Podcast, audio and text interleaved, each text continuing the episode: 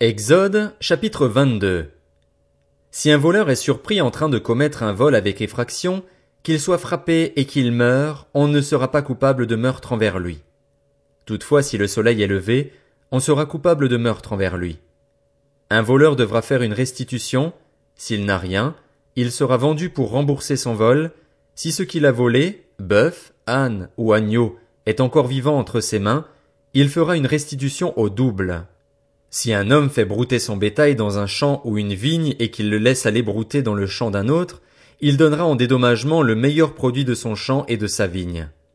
Si un feu éclate et rencontre des ronces, et que du blé en gerbe ou sur pied, ou bien le champ, soit brûlé, celui qui a causé l'incendie sera tenu de donner un dédommagement. Si un homme confie à un autre la garde d'argent ou d'objets et qu'on les vole dans la maison de cette personne, le voleur fera une restitution au double dans le cas où on le trouverait.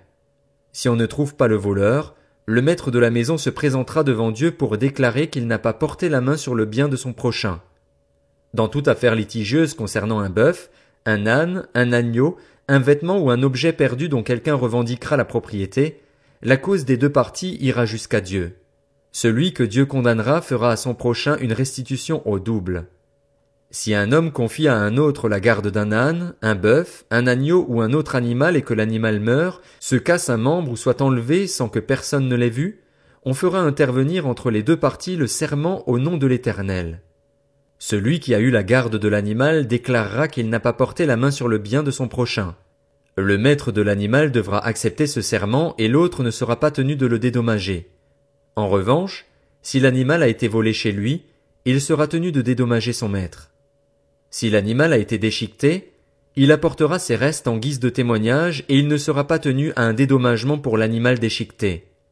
Si un homme emprunte un animal à un autre et que l'animal se casse un membre ou meurt en l'absence de son maître, il devra donner un dédommagement. Si le maître est présent, il n'y aura pas de dédommagement. Si l'animal a été loué, le prix de sa location suffira. Si un homme séduit une jeune fille vierge qui n'est pas fiancée et couche avec elle, il payera sa dot et la prendra pour femme. Si le père refuse de la lui accorder en mariage, il payera en argent la valeur de la dot des jeunes filles vierges. Tu ne laisseras pas vivre la magicienne. Celui qui couche avec une bête sera puni de mort. Celui qui offre des sacrifices à d'autres dieux qu'à l'Éternel seul sera voué à l'extermination.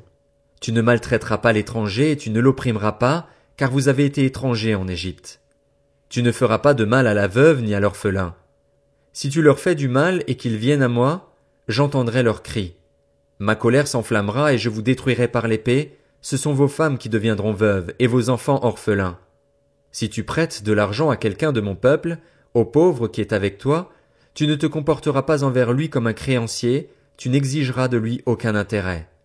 Si tu prends en gage le vêtement de ton prochain, tu le lui rendras avant le coucher du soleil.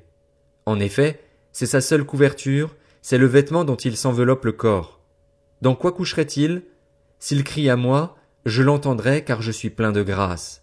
Tu ne maudiras pas Dieu et tu ne parleras pas mal des chefs de ton peuple.